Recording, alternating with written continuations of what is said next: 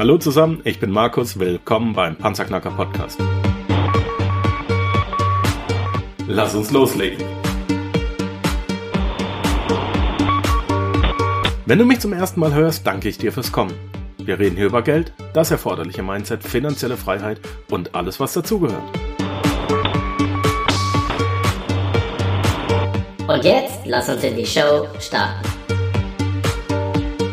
Ein neuer Tag, eine neue Episode, ein neues Interview. Rechtsanwalt Dr. Achim Zimmermann berät als Fachanwalt für Handels- und Gesellschaftsrecht im gesamten Gebiet Deutschlands Mandanten bei der Gründung und Umstrukturierung von Unternehmen. Gleichzeitig unterstützt er Gesellschafter und deren Organe, insbesondere Geschäftsführer, bei der Durchsetzung ihrer Rechte. Dabei ist es ihm wichtig, dass für den Mandanten die beste Lösung entwickelt wird, die auch in einer außergerichtlichen Lösung er selbst ist zugleich Mediator, liegen kann. Achim und ich haben uns kennengelernt dieses Jahr, dieses Jahr ist 2017 noch, auf dem Immobilienkongress in Darmstadt. Und wir haben uns da leider verpasst, deswegen zeichnen wir heute das Interview auf äh, äh, übers Internet auf. Und er ist einer derjenigen von knapp über 40 Speakern, der bei den meisten richtig heftig äh, in Gedanken geblieben ist. Achim, herzlich willkommen im Panzerknacker Podcast. Ich freue mich, dass du da bist, dass du dir wirklich die Zeit genommen hast. Und ja, wie geht's dir? Ja, Markus, hallo, vielen Dank. Mir geht's ganz gut. Ich habe die Zeit nach äh, dem Immobilienkongress in Darmstadt ganz gut überstanden. Es sind einige Anfragen reingekommen, wie man zum Beispiel aus Haftungsgründen eine Gesellschaft gründen kann. Und es hat viele interessante Kontakte in Darmstadt gegeben. Cool. Wir haben es gerade gesagt, du bist auf Gesellschaftsrecht spezialisiert und ganz, ganz viele Anfragen, seitdem ich den Panzerknacker gemacht, äh, begonnen habe, kommen gerade zu diesem Thema rein. Und Gesellschaftsrecht ist ja auch für einen Finanzpodcast unheimlich wichtig. Warum ist das wichtig, Achim? Also ähm, beim Gesellschaftsrecht geht es ja eigentlich um, um zwei Aspekte. Einerseits geht es um den Aspekt Haftung. Wie kann ich als Gesellschafter Haftung so weit wie möglich vermeiden? Das ist der erste Aspekt. Und der zweite Aspekt auf der anderen Seite ist das Steuerrecht. Also wie kann ich meine Gesellschaftsstruktur so konstruieren, dass ich so viel Steuern wie möglich spare, dass es mir eigentlich von der Warte des Steuerrechts aus am günstigsten passiert. Gut.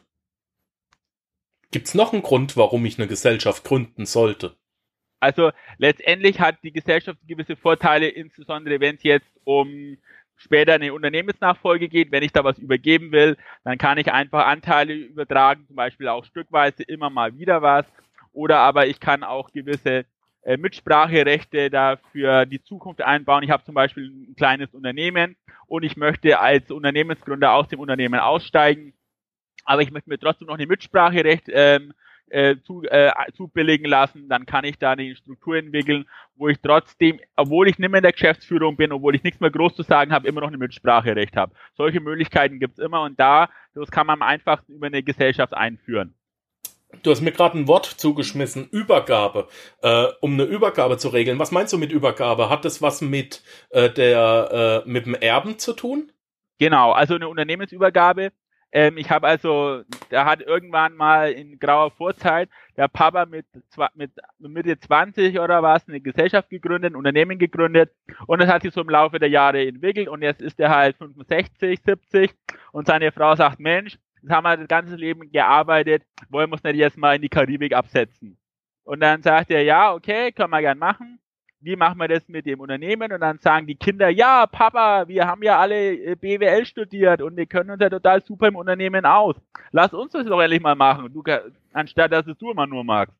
Und dann ähm, äh, sagt, okay, dann übergeben wir euch was, aber damit dann nicht diese Schenkungssteuer auftritt, da gibt's ja Freibeträge, äh, kann man dann so sukzessive immer ein bisschen was übergeben, immer im Laufe der nächsten Jahre. Oder man kann es auch auf einmal machen, das kommt immer drauf an, aber es gibt eben Möglichkeiten, damit man das gut gestalten kann. Und sowohl auch einerseits aus steuerrechtlicher als andererseits auch aus gesellschaftsrechtlicher Sicht. Okay. Ähm, was empfiehlst du dabei? Also ähm, das Wesentliche ist, man muss sich im Klaren drüber sein, so eine Gesellschaftsgründung, äh, das ist nicht irgendwas, was so für ein oder zwei Jahre ist, sondern man muss da die nächsten 20, 30, 40 Jahre im Blick haben. Das ist ein wesentlicher Aspekt. Wir haben hier oft äh, Mandanten, die kommen, ja, wir wollen eine Gesellschaft gründen. Und dann sagt man, ja, ihr solltet da vielleicht mal was zu Unternehmensnachfolge reinschreiben. Sagt, ja, das können wir später immer noch, das können wir später immer noch. Aber das Problem ist, so eine Änderung vom Gesellschaftsvertrag bei der GmbH von der Satzung, das ist nicht etwas, was man so von heute auf morgen mal schnell macht, sondern da braucht man erstens mal gewisse Mehrheiten dafür und zweitens ist es mit einem gewissen Aufwand verbunden. Und deswegen sollte man von vornherein solche Überlegungen gleich bei der Gesellschaftsgründung mit einbeziehen, damit man nicht später dann großen Änderungsaufwand hat. Ähm, in Deutschland ist ja die GmbH ganz groß. Ich bin ja jetzt seit fast zehn Jahren hier in der Schweiz. Die GmbH hat hier äh, eine andere Struktur und auch eine ganz andere Ansehung, äh, ein ganz anderes Ansehen. Die, die GmbH wird ein bisschen belächelt hier in der Schweiz und die Aktiengesellschaft ist eigentlich das einzig wahre. Ähm, was ist in Deutschland der äh, Vorteil von GmbHs oder ähm, gibt es noch was Besseres als eine GmbH? Also ähm, so in der Beratung sage ich immer, das Beste, was Sie machen können, ist eine deutsche GmbH zu gründen. Also das große Vorteil der GmbH ist, ich habe eine klar vorgegebene Struktur. Das ist vieles, nicht alles, aber vieles ist im GmbH-Gesetz geregelt. Da weiß ich also, wo ich nachschlagen muss. Da ist, das, weil die GmbH schon über 100 Jahre existiert, gibt es auch entsprechende Rechtsprechung. Da kann man alles äh, ohne große großen Aufwand, weiß man, in welche Richtung es läuft. Und der große, große Vorteil der GmbH ist, dass ich eine Beschränkung in der Haftung habe. Also die Gesellschafter haften letztendlich nur in Höhe ihrer Einlage irgendwelche Haftungen, die darüber hinausgehen, das betrifft die Gesellschafter nicht mehr. Die GmbH ist eine juristische Person, sagt der Jurist dazu. Das bedeutet, es ist eine eigenständige Person, die mit den Gesellschaftern überhaupt nichts zu tun hat. Und wenn die GmbH pleite ist, ist sie halt pleite, aber die Gesellschafter bleiben unberührt davon. Und das ist ein wichtiger Punkt der GmbH. Weil man muss einfach sagen, man weiß nie, wie das im Leben läuft, ob das Geschäft funktioniert oder ob es nicht funktioniert und weiß nie, was irgendwie schiefgehen kann. Und wenn du dann äh, plötzlich einen Millionenschaden hast, den du als Gesellschafter übernehmen musst, dann fragst du dich ernsthaft, ob die Gründung sich überhaupt mal gelohnt hat. Und das ist der ganz, ganz große Vorteil von der GmbH im Gegensatz zu vielen anderen Gesellschaftsformen. Natürlich gibt es in Deutschland auch die Aktiengesellschaft wie bei euch in der Schweiz, aber bei uns ist die Aktiengesellschaft eher was, was so angesehen ist für große Unternehmen. Da ist, es gibt zwar auch so eine kleine Ein-Mann-Aktiengesellschaft, aber da muss man ehrlich sagen, da ist der Aufwand, der dahinter steckt, um das sinnvoll umzusetzen, deutlich größer als bei einer GmbH. Äh, und deswegen kann man eigentlich nur davon raten, Leute machen die GmbH, Aktiengesellschaft könnt ihr gerne machen, wenn es was, was Größeres ist, wenn ihr was Größeres wollt. Aber im Zweifelsfall GmbH. Wie viele Leute brauche ich, um eine GmbH zu gründen in Deutschland? Also normalerweise kannst du in Deutschland, das heißt normalerweise generell ist, brauche ich nur eine einzelne Person. Also ich kann ein, es gibt sogar eine Ein-Personen-GmbH, das bedeutet schlechtweg, jeder kann eine GmbH gründen. Okay. Und ähm, es ist am geschicktesten, wenn ich wirklich so eine Ein-Personen-GmbH mache, dann würde ich am besten äh, als Gesellschafter und gleichzeitig Geschäftsführer auftreten. Das heißt also, ich bin ein sogenannter Gesellschafter, Geschäftsführer und bin alles in einer Person. Mhm. Was ist der Unterschied zwischen den beiden? Also der Gesellschafter, der hat eigentlich nur, äh, das heißt nur, der ist sagt, wo es lang geht, wie die Geschäftspolitik auszusehen hat. Der ist dafür da, den Geschäftsführer zu bestellen und abzuberufen und der ist letztendlich für die Finanzierung zuständig, dass das Geld da ist.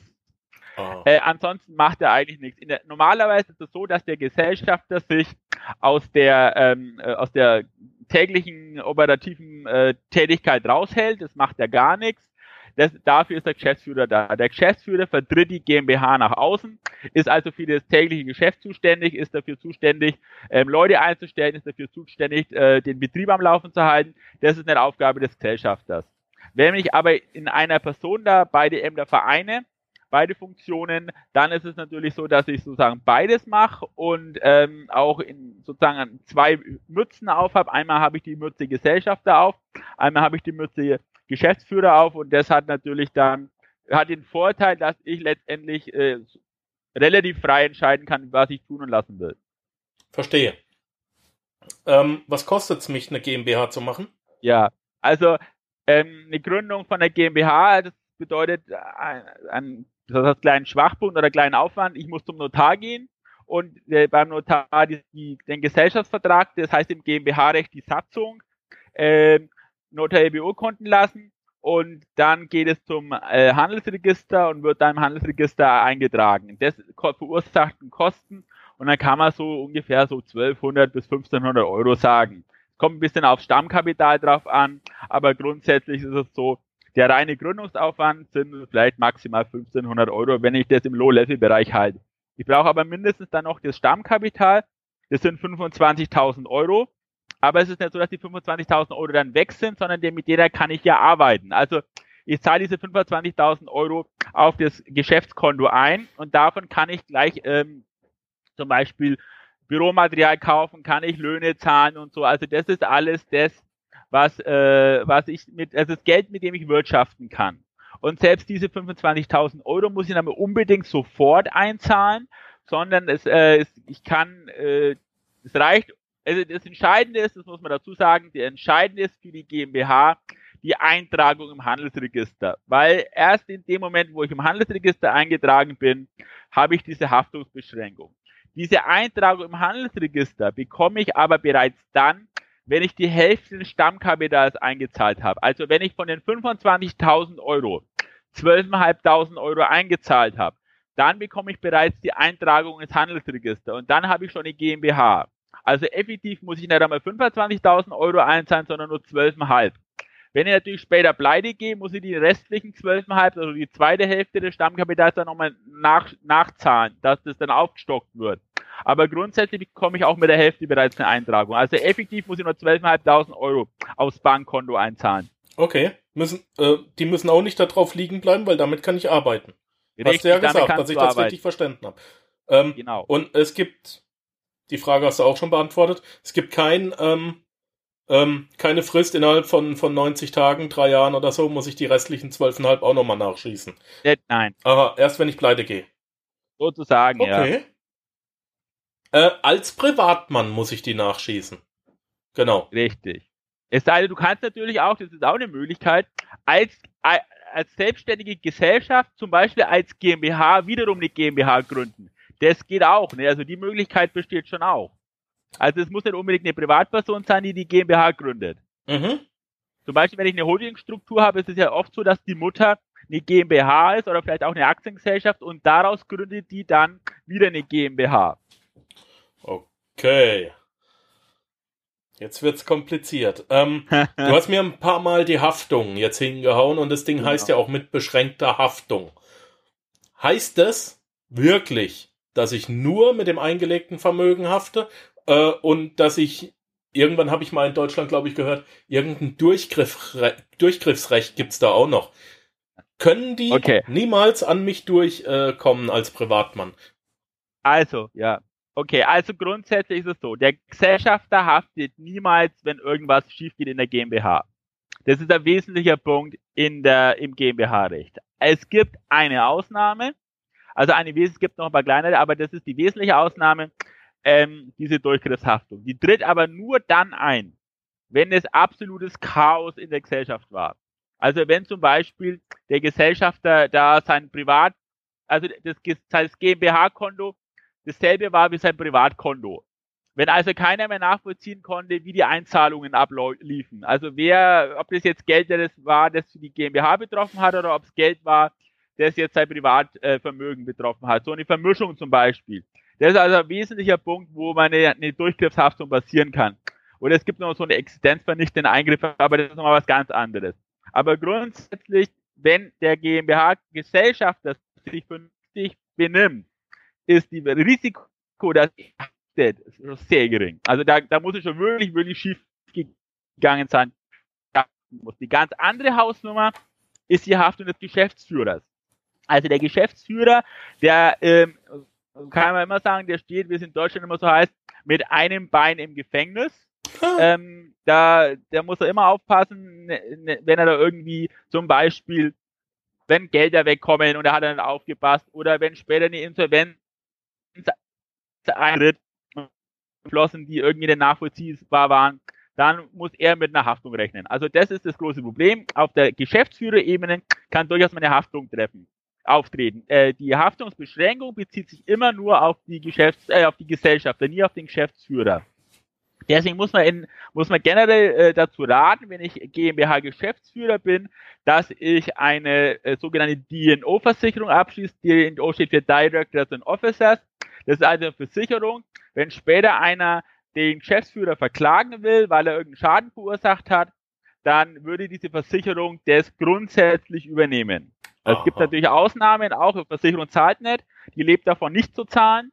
Und aber grundsätzlich ist so, dass so eine DNO-Versicherung den Geschäftsführer in gewisser Weise von der Haftung befreien kann. Boah, geil. Was kostet so eine Versicherung? Ja, also das ist, also das kommt dann auf die Versicherungssumme drauf an. Wir raten generell so mindestens zwei Millionen Euro zu machen als Versicherungssumme. Und dann ist man zwischen 1500 und 2000 Euro im Jahr dabei. Ja, geht ja auch noch. Das geht, das geht. Und es ist oft so, dass äh, die Geschäftsführer ähm, die, die Gesellschaft dazu überreden können, dass die Gesellschaft es trägt. Dass also die Gesellschaft die Versicherungssumme zahlt und der Geschäftsführer die gar nicht zahlen muss. Ja.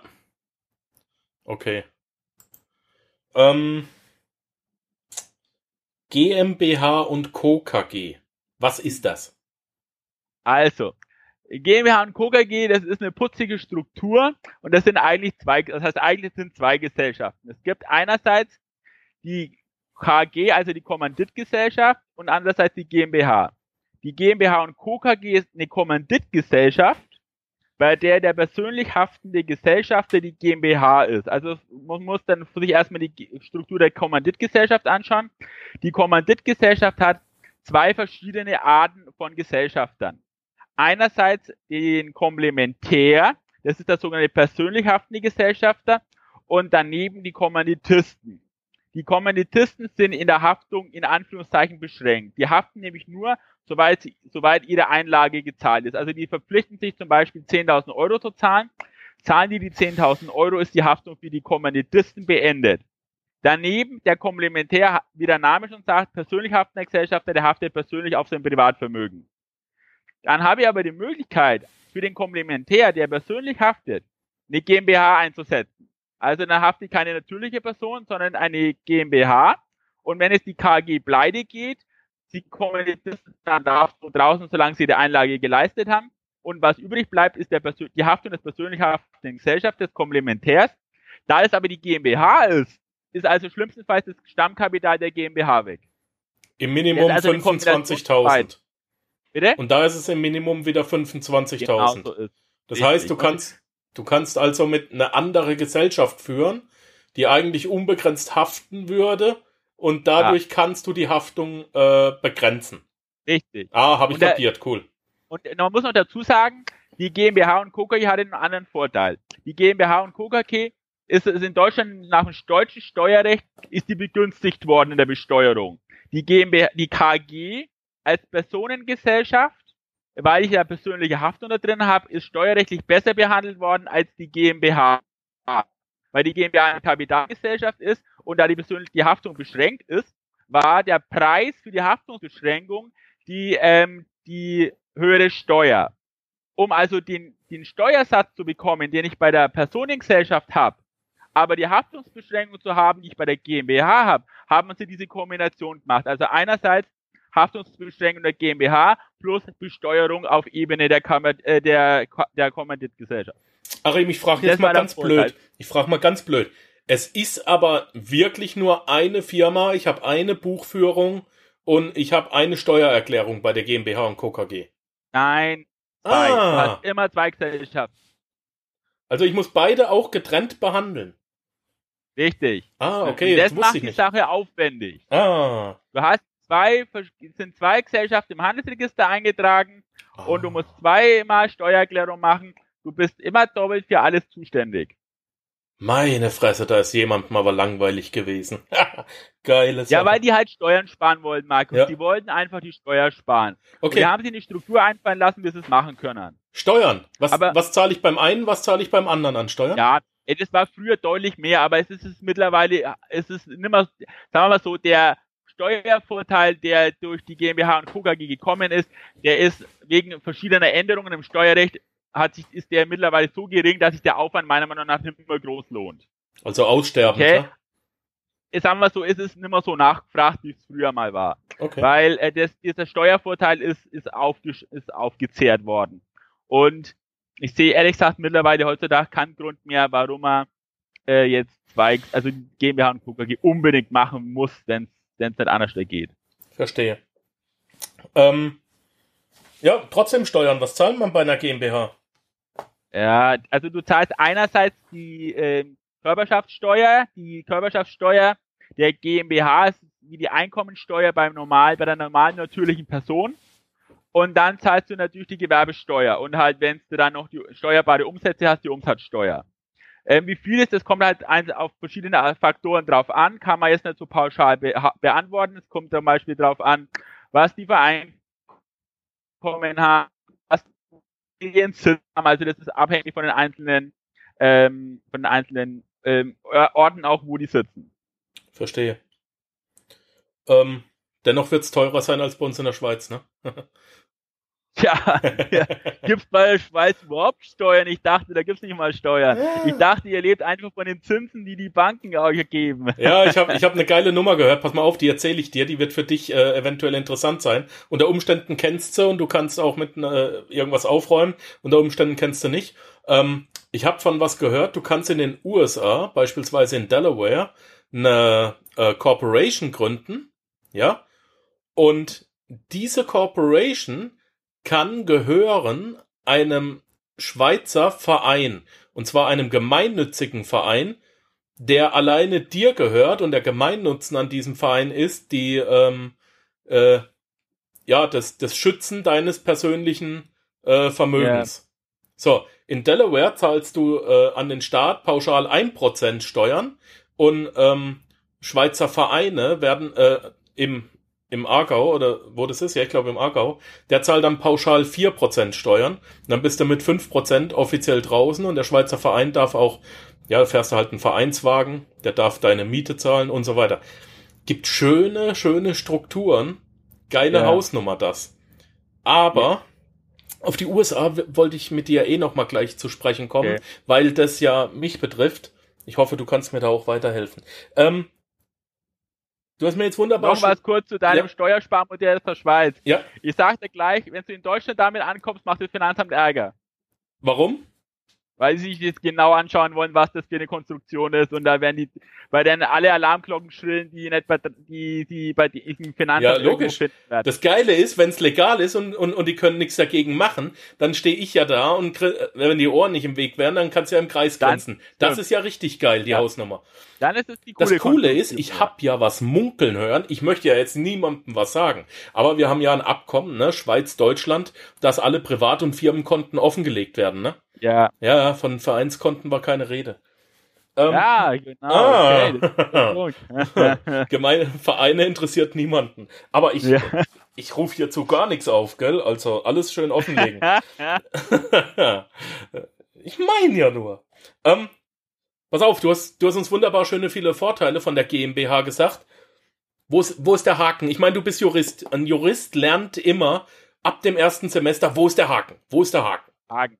Genau. genau. Was sind die Nachteile? Also, ähm, jetzt, ich habe ja vorhin schon mal kurz was zur äh, Haftung der Geschäftsführer gesagt. Also das ist sicherlich ein Aspekt, weil viele Leute denken, ja, mache ich eine GmbH, ist muss ich ja, ist ja, habe ich ja kein Haftungsrisiko, ist ja alles im grünen Bereich. Nee, der Geschäftsführer haftet. Also das muss man klipp und klar sagen. Und dann ist der nächste Punkt, ich muss bei der GmbH immer aufpassen, ob ich eine pleite bin. Also wenn ich merke, ich bin immer zahlungsfähig muss ich innerhalb von drei Wochen prüfen, ob ich einen Insolvenzantrag stelle. Wenn ich das nicht mache, mache ich mich strafbar. Also das ist ein wesentlicher Aspekt. Man muss immer darauf achten, dass, sein, dass man seine äh, Buchhaltung im Griff hat. Also man muss immer wissen, wie viel Geld habe ich eigentlich noch, bin ich nicht schon pleite. Und da muss man noch ein weiterer Aspekt beachten. Das ist, was viele auch übersehen. Ähm, die gründen eine GmbH mit, mit mehreren Personen.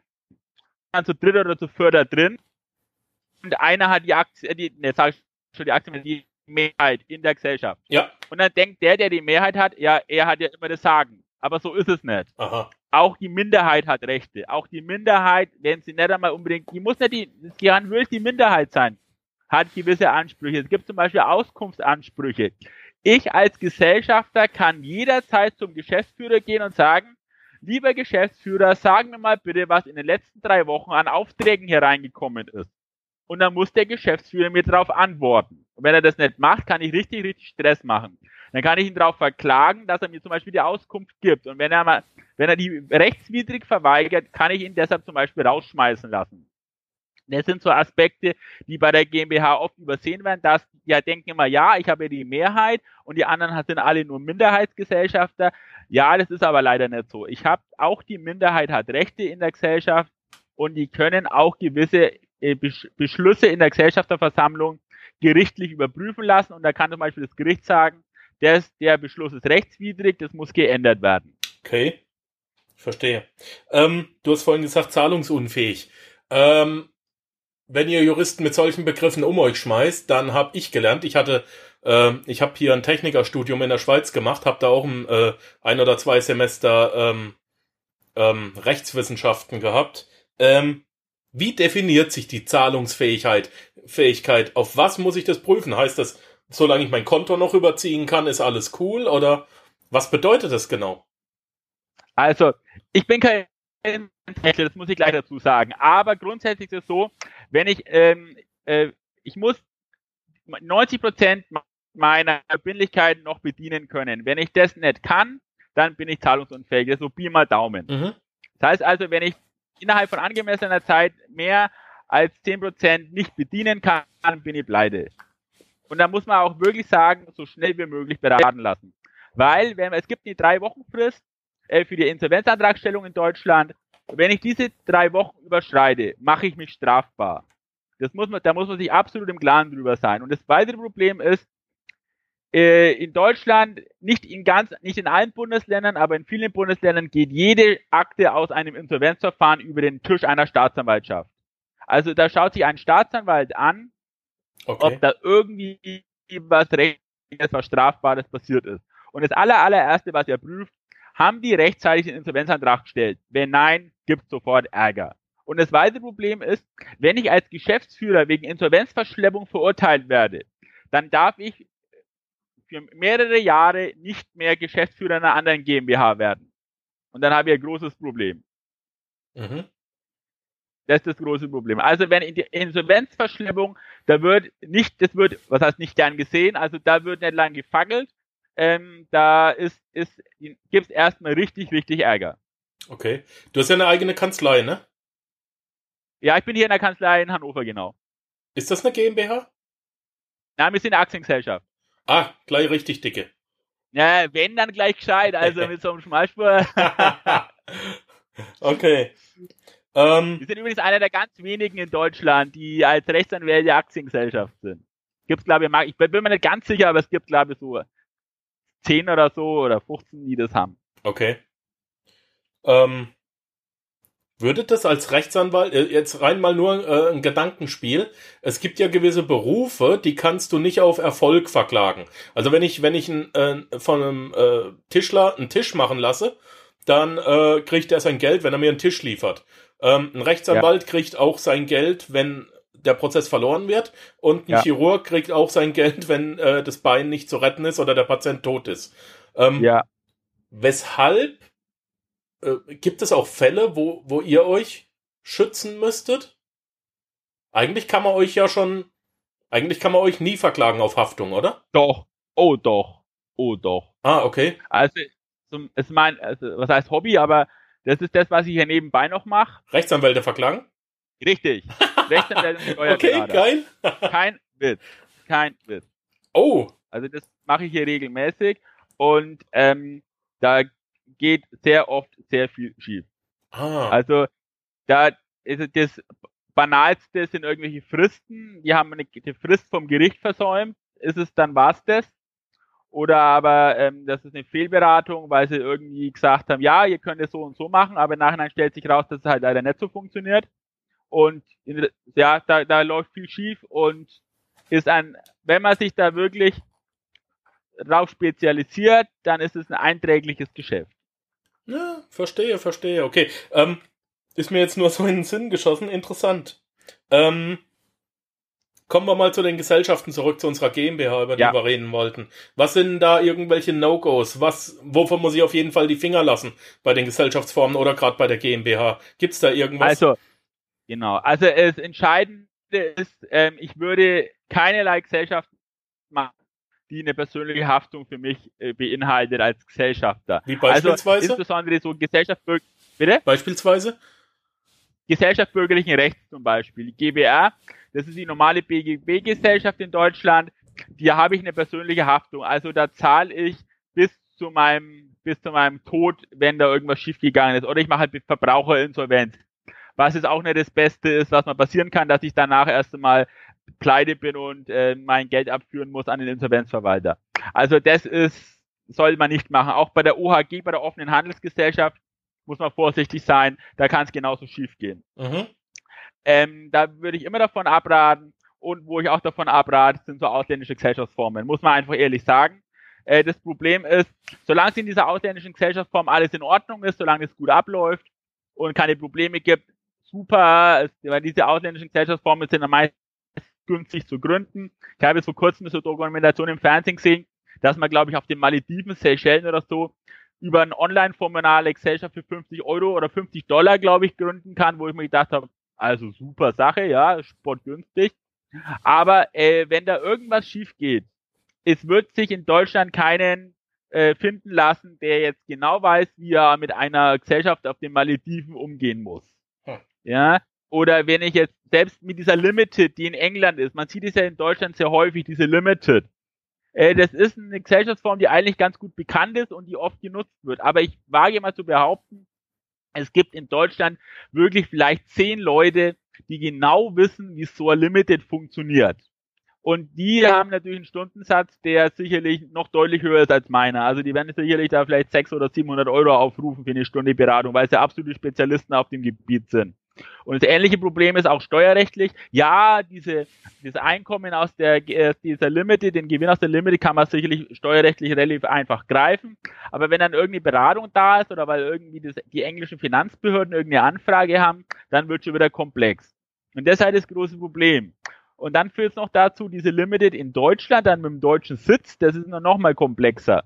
Und deshalb muss ich sagen, äh, Leute, lasst die Finger von diesen ausländischen Gesellschaftsformen. Das ist irgendwas immer Dubioses und man bekommt es nicht wirklich im Griff. Und man muss einen weiteren Punkt dazu sagen. Viele glauben ja, ich ähm, muss, äh, mach da die, ähm, kann da Steuern sparen oder was. Aber das ist nicht so. Weil äh, wenn das eine Gesellschaftsform ist, die nach dem deutschen Finanzamt als dubios angesehen wird, dann greift die sogenannte Quellensteuer. Das heißt also, die besteuern mich so, wie wenn das in Deutschland alles passiert wäre. Ja, ich bin kein Steuerberater, aber das ist so ungefähr so auf gut Deutsch gesagt, die tun so, als wäre das alles in Deutschland passiert, auch wenn es im Ausland war. Und dann habe ich auch kein Steuerersparnis, sondern eigentlich noch deutlich mehr Ärger. Und das ist das nächste Problem. Also, ehrlich gesagt, äh, in Deutschland gibt es so schöne Gesellschaftsformen, gibt ohne großen Aufwand Gründungsmöglichkeiten. Also ich kann gerne noch mal was zu UG sagen. Das ist so eine, eine Mini-GmbH, eine 1-Euro-GmbH. Da UG brauchen Sie ist 1 was, Euro Achim? Stamm. Achim, UG ist Bitte? was? Das ist eine Mini-GmbH, 1 Euro GmbH. Nein, wie heißt denn das ausgesprochen, UG? Und also sorry, ja, Unternehmergesellschaft haftungsbeschränkt. Ah, die kenne ich noch gar nicht, okay. Unternehmergesellschaft haftungsbeschränkt, alles klar, okay. Genau, die gibt's seit 2008 ist die mit dem Momik gekommen. Ja, da bin ich das ist so ein ausgewandert. Gesetz gewesen, das hat Bitte? Da bin ich ausgewandert. Ja, siehst du mal. Äh, und ähm, die UG hat den großen Vorteil, ich habe ein Stammkapital von einem Euro. Ich kann also in Deutschland eine GmbH mit einem Euro gründen. Die UG war so eine Art, ja, wie so ein Konkurrenzmodell zu der englischen Limited, weil die deutsche Gesetzgeber gesehen hat, oh Mensch, die Leute, die gehen ja alle nach England und gründen da diese Limited und die wandern da aus und wir brauchen jetzt ein Konkurrenzmodell. Diese UG, Unternehmergesellschaft haftungsbeschränkt. Und ähm, dann kann man die für einen Euro gründen. Und es ist nichts anderes von der Struktur her wie eine GmbH. Es gibt minimale Ausnahmen, also das, wo ein ganz bisschen abweicht von dem, was die GmbH äh, ausmacht. Also ich kann zum Beispiel keine Sachgründung machen, ich muss das Geld immer bar einzahlen. Und dann gibt es so eine Desaurierungspflicht, das heißt also 25% des Gewinns muss ich in der, GM, in der UG stehen lassen, bis ich ein Stammkapital von 25.000 Euro erreicht habe. Das sind so so zwei so kleine, ganz kleine Aspekte, die sich das, die sich unterscheidet zur GmbH. Aber an sich von der Struktur her ist es nichts anderes wie eine GmbH. Und ehrlich gesagt, das ist ein super, super Modell. Ich habe die Haftungsbeschränkung, die die GmbH mir gibt, und ich muss eigentlich nur einen Euro Stammkapital einzahlen. Wobei ich ehrlich gesagt davon abraten würde, es nur auf einen Euro zu machen, weil das Problem ist, in dem Moment, wo ich äh, beim Notar war und die Notarkosten und Gründungskosten belaufen sich ungefähr auf 230 Euro, ich habe aber nur einen Euro Stammkapital, bin ich eigentlich schon, muss ich schon zum Insolvenzgericht einen Insolvenzantrag stellen. weil ich 200, ich bin da 230-fach überschuldet, okay? ja, aber ich habe also drei Wochen deshalb, Zeit. Ja, genau, super. Ich habe drei Wochen Zeit. Äh, bist du wahrscheinlich noch nicht einmal eingetragen, kannst schon zum Insolvenzgericht gehen. Ah, ah, ah, okay. Ähm, und ähm, deshalb, ich würde da immer empfehlen, so mindestens 1000 Euro Stammkapital zu nehmen, 1000 bis 1500 Euro. Und ähm, das ist da weiß man, dass man am Anfang ein bisschen Spielraum hat. Und ähm, aber dafür ist die UG, gerade für den Existenzgründer, für den Start, für Startup, ist es eigentlich die eine sinnvolle Unternehmensform. Ich habe was Deutsches, ich weiß, jeder, jeder einigermaßen vernünftige Anwalt weiß, wie eine GmbH funktioniert und da kann ich immer fragen, was mache ich da jetzt und da wirst du immer einen Anwalt finden in Deutschland, der dir problemlos Auskunft dazu geben kann. Okay. Haben wir noch weitere No-Gos? Ja, also ähm, man, man sollte bei der GmbH zwingend trennen zwischen dem, was ich da mit privat mache und dem, was ich geschäftlich mache. Also nichts vermischen, immer dafür sorgen, dass eine klare Struktur da ist, klare Trennung und ähm, im Zweifelsfall lieber mal sein, sagen, okay, das mache ich ins Privatvermögen rein, äh, mache ich als privates Geschäft und lasse da die GmbH davon, äh, davon unberührt, anstatt dass es irgendwie wünschen, weil das große Problem ist nicht einmal das Gesellschaftsrecht in dem Bereich, das große Problem ist das Finanzamt.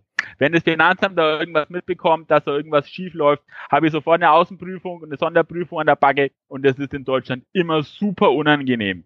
Also da, da möchte ich mich mit dem Finanzamt nicht anlegen. Habt ihr eigentlich in der Schweiz auch Finanzämter? Ähm, ja, sogar ein recht komplexes Steuersystem, weil wir zahlen einmal, okay. wir zahlen dreimal Steuern. Wir zahlen einmal Steuer an äh, die Confederatio Helvetia, ne? Also ja. an den Staat. Dann zahlen wir einmal Steuer an den Kanton und dann zahlen wir einmal mhm. Steuer an die Gemeinde. Und das ist auch der Grund äh, dieses Steuermodell, warum ähm, warum eine Gemeinde äh, äh besser ist zu leben als die andere. Also wenn okay, du umziehst, okay. kann ich auch mal aus dem Nähkästchen plaudern.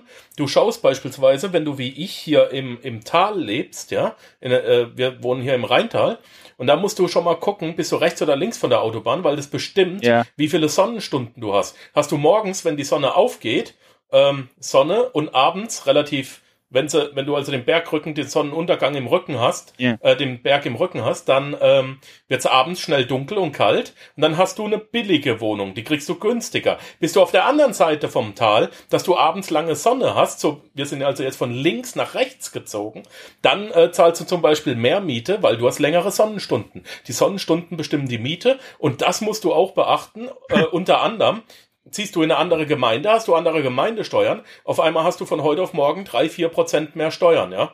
Ähm, hier in der Schweiz ist vieles ganz, ganz anders. Das hat uns recht heftig getroffen am Anfang. Die ersten fünf Jahre zahlst du noch, wie es in Deutschland ja gang und gäbe ist, ähm, äh, Quellensteuer. Du wirst an der Quelle ja. bei deinem Arbeitgeber besteuert der führt das ja für dich ab, weil du bist ja nicht mündig genug in Deutschland, ja. Äh, traut man ja dem Bürger nicht zu. Muss ich auch erstmal hm. lernen, dass man so einen Vertrauensvorschuss kriegt. Ähm, hier in der Schweiz ist es dann so, nach fünf Jahren sagt man, Kollege, musst dich eingebürgert haben, ne? Ausländer, kriegst ja auch ja. einen Ausländerausweis, dass du dich als Ausländer ausweisen kannst, ne? Sonst weisen dich äh, die Schweizer aus, du Ausländer. Und ähm, ja, und dann zahlst du eben deine Steuer mit Steuererklärung am Jahresende selber nach. Da okay. aber deutlich weniger, etwa wenn du 13 Monatsgehälter hast, kannst du ein bisschen mehr als dein 13. Monatsgehalt Gehalt dann abtreten. Wir zahlen so je nach Einkommen. Ich hatte angefangen in der Schweiz mit einem Einkommen von etwa 5, 5.500 Franken und äh, die zahlst, da zahlst du dann etwa 12,5 Prozent äh, Steuer drauf. Ja, okay, das geht ja noch. Ja, das kann man dann auch gern mal machen. Wenn du dann etwa doppelt so viel verdienst, gehst du auf 14 bis 16 Prozent hoch. Aber es gibt natürlich Steuerämter, ähm, mit denen haben wir dann aber relativ wenig zu tun.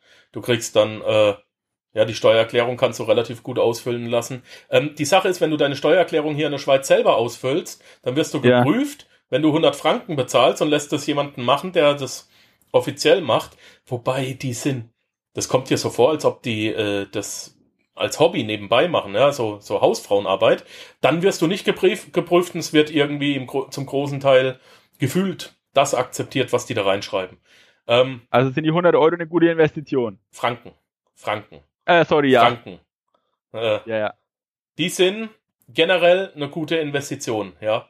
Also nicht selber machen, weil es kostet dich nur Geld. Es kostet dich mehr, als Okay. wenn das. Nee, ähm, ja.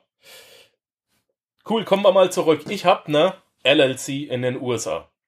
Ja, Weil ich handle ja mit Immobilien in den USA. Kann ich, ja.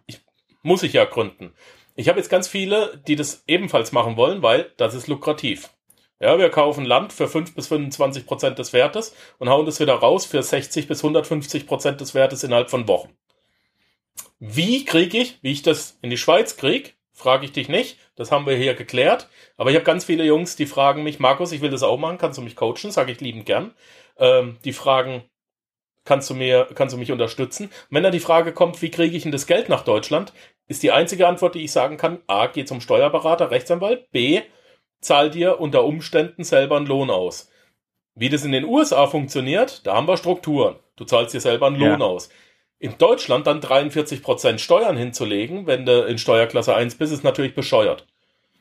Wie kriegst du, was, hast, hast du da einen Tipp, wie man das Geld rüberkriegen kann? Und zwar steuerbegünstigt Also- und legal. Du wirst, ja, du wirst definitiv auch in Deutschland äh, die Steuer zahlen müssen.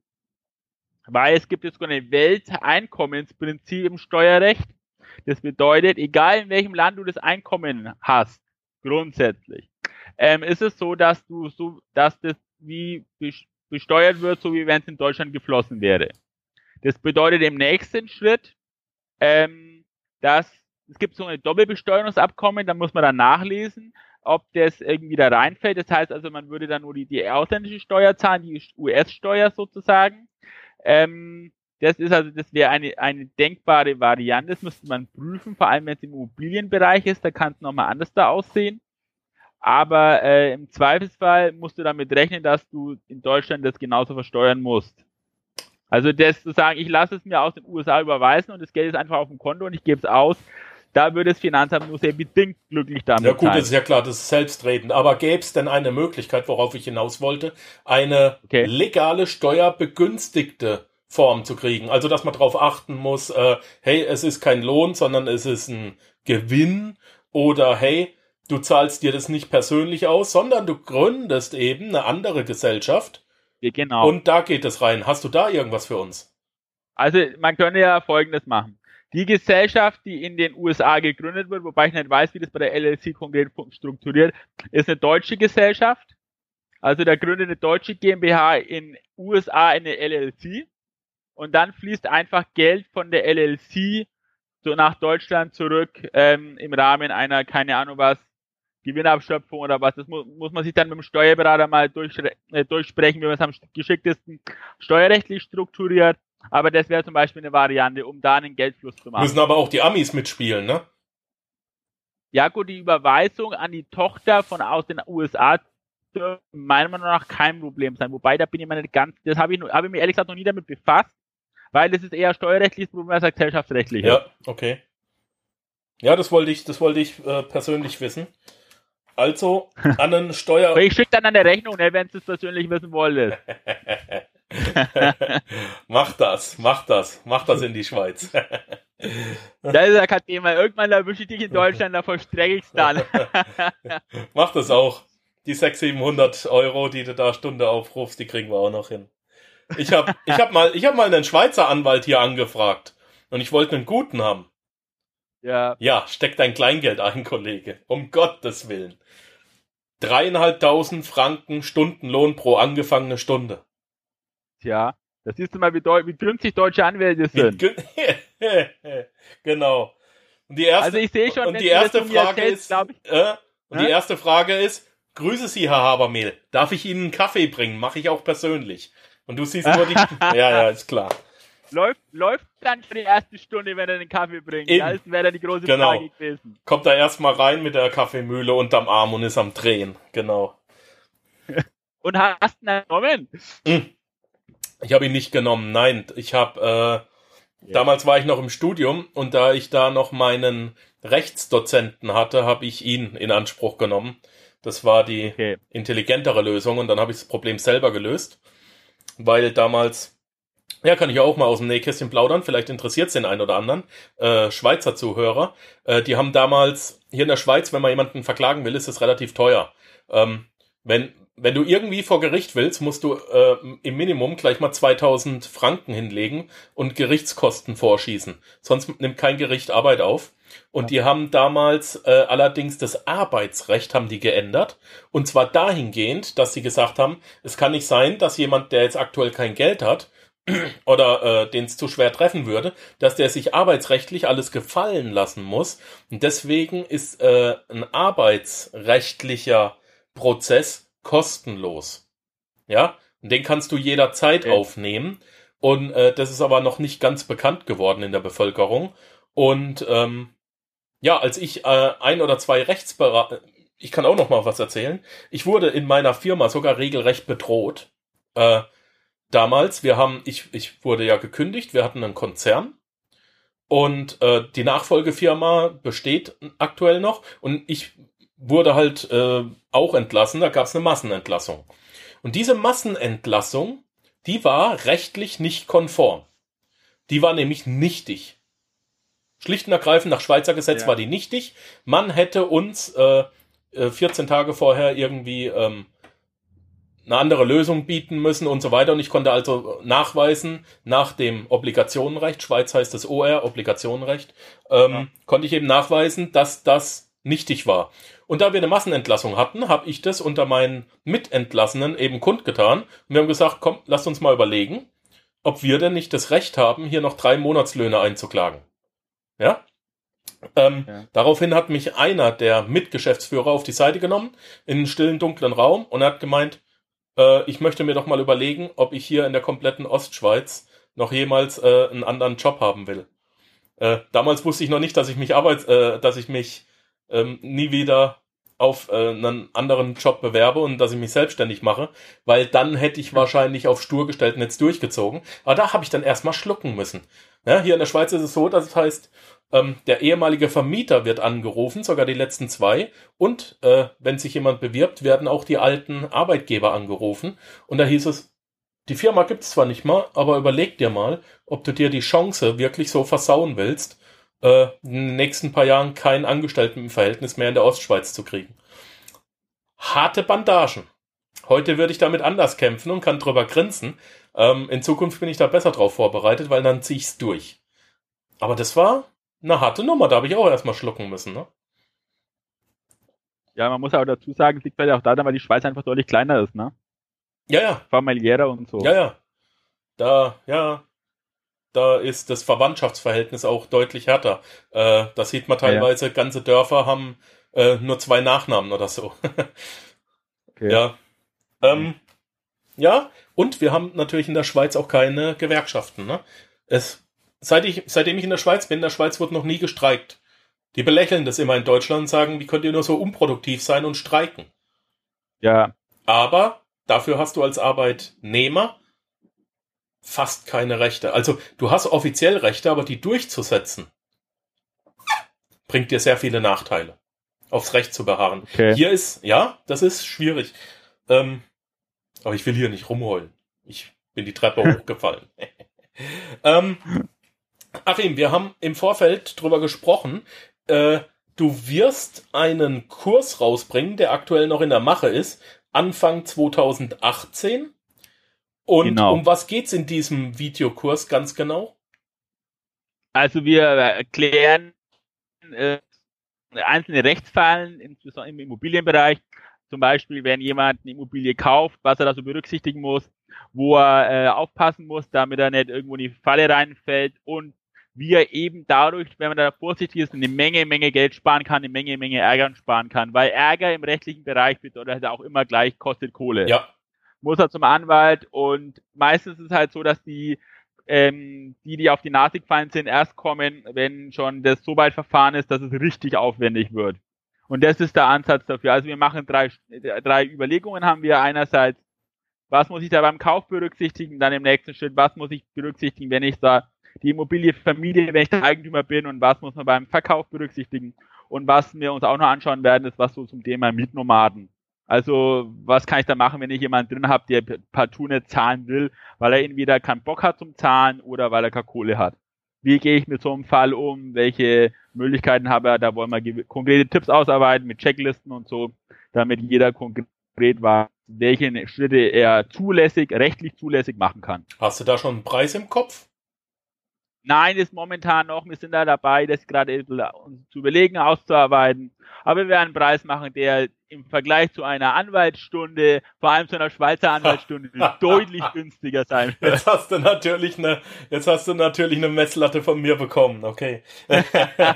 also ich habe überlegt, ob ich jetzt dann mal bei Mandanten anrufe und sage, also wir haben uns da erstmal Gedanken drüber gemacht, wir verzehnfachen jetzt mal den Satz. Bin mal gespannt, was sie dann dazu sagen. Ja, das Problem ist, dass äh, äh, deine Mandanten eben nicht das zehnfache Gehalt von heute auf morgen haben, wie es in der Schweiz halt ja. üblich ist. Ne? Ähm, das ist leider also so, wir ja. haben auch nicht das zehnfache Gehalt von Deutschland, aber zweieinhalb bis dreifach kann man etwa rechnen. Ähm, pass mal auf, wir machen das so.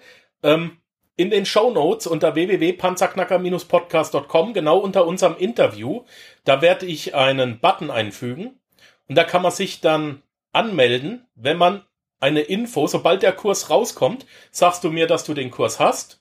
Und jeder, der sich über diesen Button registriert hat, kriegt dann von mir eine E-Mail mit Infos zu dem Kurs. Nur wer sagt, das ist für mich interessant, ich will mir das mal angucken, wir wissen noch nicht, äh, was es kostet, ähm, der darf sich äh, registrieren ähm, und dem werde ich dann eine Information schicken, hey, der Kurs ist draußen, hier ist die Webseite vom Achim, äh, kannst draufgehen und wenn du ihn möchtest, kannst du ihn dir holen. Und wenn nicht, dann lässt es bleiben. Dann wird da nicht jeder belästigt. Da kann man sich voranmelden. Das werde ich ausarbeiten. Und ja, haben wir ansonsten noch was vergessen? Super, vielen Dank. Nee, also ich glaube, ich habe das Wichtigste gesagt. Ähm, ich hoffe, dass die meisten sich mal zumindest Gedanken darüber machen, was so Start-up Unternehmensgründung betrifft, dass sie da sich von vornherein eine vernünftige Struktur zusammen einfallen lassen sollten. Aber ich glaube, die wichtigsten Punkte haben wir geklärt.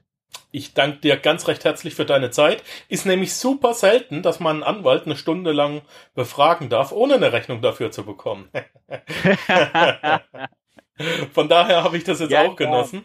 Ähm, hast du, ja gut. Demnächst noch ein paar Auftritte geplant?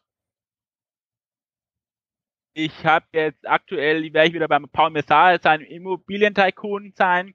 Das ist das, was ich im Immobilienbereich noch mache. Und dann haben wir so interne Schulungen für Unternehmen, für Verbände und so, die also alle nur für konkret Firmen intern sind, die nach außen gar nicht publiziert ja. werden. Deine Kontaktdaten sind auf der Webseite www.panzerknacker-podcast.com. Da haben wir die ganzen Koordinaten drin in den Show Notes. Die findet man auch auf äh, iTunes, Lipster, äh, Libsyn, Stitcher, Podcaster und was es nicht alles gibt, die kann man da an, abrufen, einfach mit dir verbinden. Vielleicht kriegt man dann noch den alten Stundenlohn. äh, ich bin mir sicher. Und äh, ansonsten danke ich dir für deine Zeit. Ähm, bleib gesund, bleib lustig und danke alles. Gute wünsche ich dir. Danke, danke. Ciao. Ja, das war's leider auch schon wieder für heute. Ich danke dir fürs Zuhören. Unter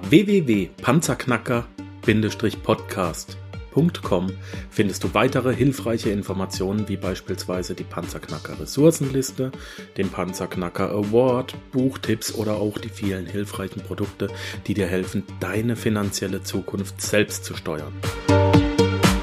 Dies ist eine Markus Habermill Production. Hör doch auch einfach nächste Woche wieder in die neue Episode rein. Ich freue mich auf dich.